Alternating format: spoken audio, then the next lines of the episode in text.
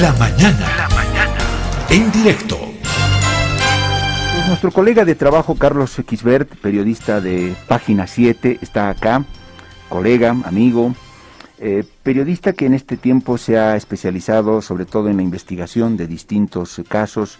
Carlos Kisbert fue el que finalmente logró ponerle el punto final de esclarecimiento al caso del bebé Alexander, revelando ese audio de la eh, jueza Pacajes, terrible.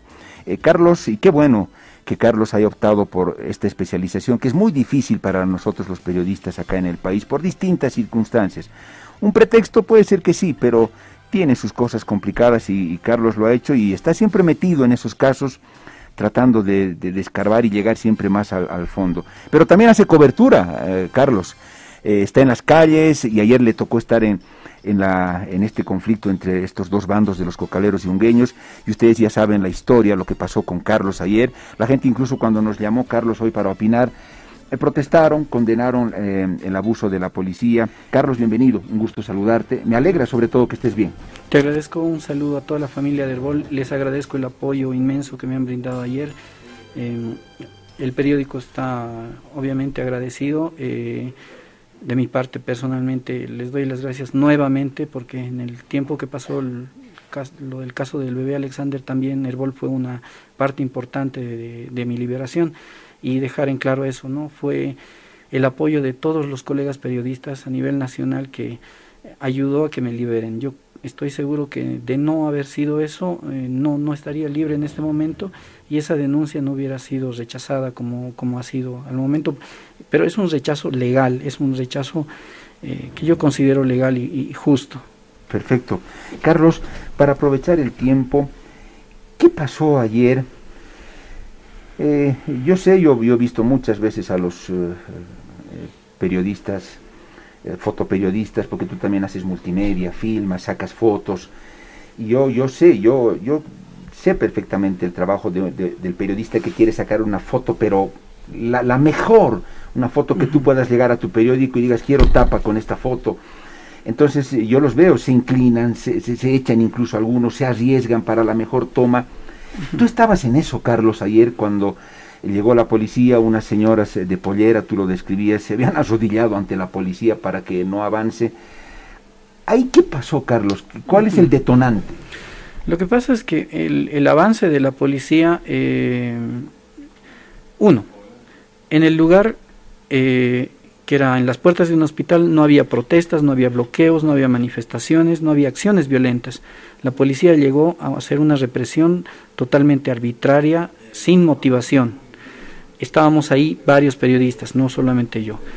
Em, segundo, eh, obviamente yo entiendo que la familia, deduzco esto, que la familia de Armin Yuta trataba de impedir que sea eh, aprendido o detenido porque estaba dentro del hospital. Es por eso que la mamá de Armin Yuta se, eh, se va hasta media calle, gana gran parte de la calle y, y se arrodilla. Sin importar esto, los policías que estaban a pie eh, comienzan a empujar a varias mujeres de pollera que junto con ellas se, habían arrodillado. Entonces, en este avance y en este, si se puede decir, choque, entre comillas, de las señoras arrodilladas y los policías con sus escudos, eh, yo quedé, yo trataba de ponerme al medio, pero no, no pude porque los policías ganaron mi posición y, bueno, yo quedé en medio de, una de las filas de los, de los, eh, de los policías motorizados. Entonces uno que era el más gritón, el más alterado, eh, decía detrás de mí, levántense, levántense, pero se escucha el, tono con, con que lo hace y en dos oportunidades me empuja, me empuja, me empuja. Pero en la tercera, y se ve en uno de los videos tomados por otro medio de comunicación, él acelera y recorre como unos 50, 60 centímetros más o menos, se, se ve cómo se abalanza la, motocicleta y es el momento en que me, me atropella. Yo pierdo el equilibrio, pero cuando me incorporo, y esa es la única parte donde obviamente están tratando de descontextualizar, me incorporo y obviamente reacciono ante la, violencia con la que me había hecho y trato de empujarlo. No lo, no lo golpeé. Lo otro, él estaba con casco, escafandra, estaba con lentes, equipado. Casco. El, el manubrio de la motocicleta estaba delante de mí, así que yo no podía acercarme físicamente. Y lo único que tenía en mi mano era eh, y se ve mi mano abierta y en la otra estaba mi celular. Pero ni bien yo levanto la mano, me caen a golpes eh, eh, todo, todos los demás y bueno, pasa lo que pasó. Luego me, me llamaron, me llevaron a una camioneta, me gasificaron, me soltó el subcomandante de la policía departamental y minutos después una policía del AUTOP vuelve y me, y me arresta, ¿no? O sea, con, y con engaños, porque me dijo el comandante quiere hablar contigo. Entonces yo le dije, voy a ir con mis compañeros. Está bien, me abren la puerta de la cabina, yo me subo a la cabina y mis compañeros tenían que subirse a la parte trasera de la camioneta, pero no les permiten y me dejan solo.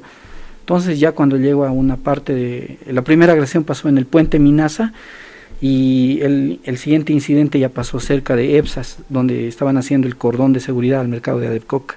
Entonces ahí me dicen, sí, sí, se puede decir que usted está arrestado. Y de ahí me traen a la FELCC. Entonces, para resumirte ya esa parte, es que mm. luego, de un, luego de un intercambio de, palabras en la plataforma de la FELCC, el policía eh, discute con varios de mis compañeros que estaban protestando por mi arresto y les dice, aquí tengo un certificado de dos días, me lo ha hecho una persona, un, científico, así, ¿no? en, en, esas palabras, tenemos el audio y todo eso. Entonces, eh, él dice, me ha golpeado, ¿no? Pero él estaba ahí todo tranquilo, sin nada. A mí que me habían golpeado como se ve en, las imágenes, yo estuve también tranquilo, pero obviamente yo no me voy a aprovechar de algo que no es, ¿no? Y muchas veces, más que todos los colegas fotoperiodistas, camarógrafos, sufren este tipo de agresiones y discúlpenme, no, no se van llorando ni nos andamos quejando a cada momento, pero lo que ayer pasó ya fue grave y como lo mencionabas en el bloque anterior, eh, ahí se ve el accionar violento, la mentalidad, no sé, la, postura con la que ellos estaban procediendo en ese momento. Entonces, no, yo no me estoy inventando nada y es eso. Carlos, nos quedan pocos, pocos minutos. Carlos, eh, el momento que eres asediado por, la, por, por el policía en la moto, tú estabas parado obviamente dándole la espalda, porque tú querías hacer una toma de las señoras. Las señoras no estaban haciendo resistencia a la policía, no les estaban arrojando piedras, dinamitas, ni nada, estaban solo paradas en, la vía, la mamá de Yuta, tú me dices, estaba de rodillas, y tú querías hacer esa toma. El primer impacto que sientes, el primer asedio, ¿Qué sientes? ¿El manubrio de la moto? ¿La llanta de la moto? El, alerón de la moto. El ah. alerón de la moto. Ah, el alerón. el guardafango que se dice. Sí, guardafango. Entonces el guardafango delantero. Entonces eso choca con mi maletín que lo tenía atrás. Perfecto. Entonces yo recorro, recorro dos pasos. Eso no, te diste la vuelta todavía. Claro, no, pero sabía que él estaba detrás y estaba actuando de esa manera. Entonces eh, y esto no se ve en las imágenes, pero luego sí lo que se ve es el cuerpo del, del, policía y se abalanza de, manera repentina, acelera y es ahí donde él me choca ya. Y, ese, ese, impacto ya fue fuerte, eh, Carlos. Ya no solo fue el alerón, ¿qué sentiste? La llanta que se... quedó la llanta impresa en mi pantalón y yo mandé las fotos, las, las tengo de respaldo eh, pero, ¿qué te puedo decir? O sea, no sé si tendría que haberme sangrado para que realmente decir, oh, miren, aquí está la lesión. Ahí tú te das la vuelta. Y, y reacciono de Con la mano, obviamente. Obviamente, ¿no? Y, y, es eso, y, pero es, es que son, han sido fracciones de segundo. no... ¿Logras tocarlo al policía? Eh, Carlos, ¿sentiste su casco o algo, por lo menos que lo tocaste? No, mira, yo te soy sincero, ese momento y el momento después, cuando pierdo el celular, lo busco en el piso, eh, no recuerdo muy bien. Recuerdo voces, insultos, agarralo, este, disparates, ¿no? Mm. Recuerdo que me, o sea, yo estaba con la cabeza hacia el piso y recuerdo cómo pasaban las manos tratando de golpearme y obviamente los golpes en la espalda, en, en, el, en los brazos que, con los que yo me cubrí finalmente. Y, se ve, se, se, observa eso. Carlos, eh, tu experiencia va a servir de mucho. ¿Cómo crees que debía haber procedido el policía de la moto ese momento en el que tú estabas queriendo hacer la imagen? Ya, te, gritó, retírense. ¿Cómo crees que debió haber hecho ese policía? ¿Debió haberse bajado de la moto, tal vez acercarse a ti y decirte, señor periodista, por favor, retírese. ¿Cómo debió haber procedido? Había, había perdón, policías que estaban con escudos. Eh, lo que pasa es que la, la, posición física en la que estábamos, estábamos entre un minibús y las motos, entonces no había como yo me retire hacia atrás. Quedé eh, lastimosamente entre los policías. Entonces tal vez lo que uno de los policías que estaba a pie, tal vez yo hubiera entendido que me jale y me saque hacia un extremo pero no, no, de una, no de una manera agresiva ni nada. O sea, evidentemente estaban avanzando y, y mi intención no fue en ningún momento impedir su trabajo, solamente que quedé ahí quedé ahí y, él pero él lo hizo de manera premeditada lo que lo que te, te, enervó Carlos fue el acoso con la moto. El golpe que, el atropello con la moto. y que finalmente sientas la llanta casi sobre ti en tu pierna yo creo que eso ya evidentemente es muy alevoso yo no veo cuál la necesidad en fin, Carlos, soy respetuoso de tu tiempo, eh, tú tienes otro compromiso. Carlos, eh, te agradezco mucho. Se ha levantado la acusación en la fiscalía, vale decir que no hay ningún proceso ya, eso quedó eh, sí, el, sin efecto. lo que hay que aclarar es que el policía insistió en su versión, presentó la denuncia. Lo que pasó es que la fiscalía analizó lo que presentó él y la desestimó. Es distinto, él no, o sea, no hubo retractación de parte de él, no, no hay esa postura que se puede decir conciliadora de parte de ellos. Entonces, eh, yo lo que estoy esperando es que realmente se analice de manera neutral todo lo que hay en esos videos, no solamente en mi agresión, sino el de los colegas también, y respondan los comandantes de policía respecto de, de, ese accionar. ¿Qué más, qué más Carlos, como yo te mostré el video en el que un camarógrafo, un colega, es un video terrible, Carlos. Todo apunta a que es un policía el que lanza el petardo. Eso es terrible, Carlos, y no puede quedar impune. Esto debe esclarecerse, debe investigarse, verificarse muy bien. Yo en lo personal, eh, Carlos, creo que no es muy alevoso lo que hizo. Si es que se confirma que evidentemente es un policía, el video es contundente. Fue muy alevoso y atentatorio a esta gente.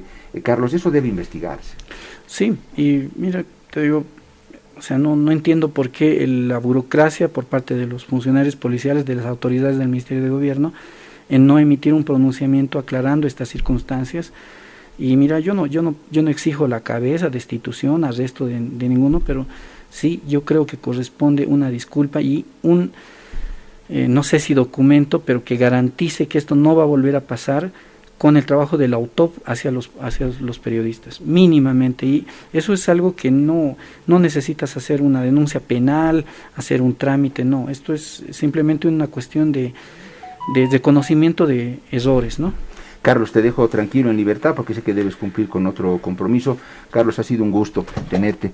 Me alegro que estés muy bien, Carlos, y como siempre, ese espíritu de cuerpo entre nosotros los periodistas, por cosas justas, Carlos, no por cualquier tontera, por estas cosas justas, debe mantenerse siempre. Un gusto, Carlos, te dejo partir, que te vaya bien. Gracias, Pedro. Un saludo a la familia Ederbol. Eh, Carlos Quisbert, nuestro compañero de trabajo del periódico Página 7, que ayer se vio envuelto en este hecho de violencia, él tiene que irse, tiene compromiso con otro medio, pero ustedes escucharon el testimonio. Eh, ¿Por qué hay policías que pierden el control tan fácilmente?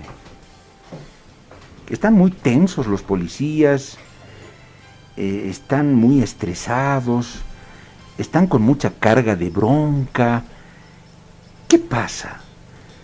Se sienten incomprendidos. Reitero, el video que hemos visto donde se lanza este petardo es brutal. Esperemos tener una explicación sensata, coherente y con las acciones y medidas del caso de parte de el Ministerio de Gobierno, la, la policía, porque un policía que actúe y proceda de esta manera es un peligro inminente para la sociedad un dirigente, una persona, un transeúnte puede perder la, calma en la calle y hasta pretender agredir a un policía. Lo hemos visto. Pero el hecho de que un policía sea profesional impide pues que el policía se trence a golpes con el ciudadano y se tiren al piso los dos y se den ahí.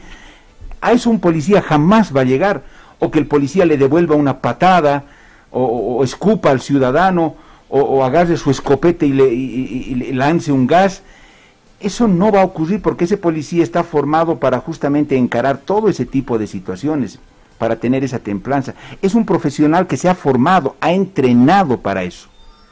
Ciudadano muchas veces también abusivo, excesivo, se descontrola. Pero ahí está el policía para evitar de su parte llegar a mayores extremos. Bueno, eh, vamos a esperar lo que van a lo que vayan a decir las autoridades desde el Ministerio de Gobierno, pero también desde el Comando Nacional de la Policía.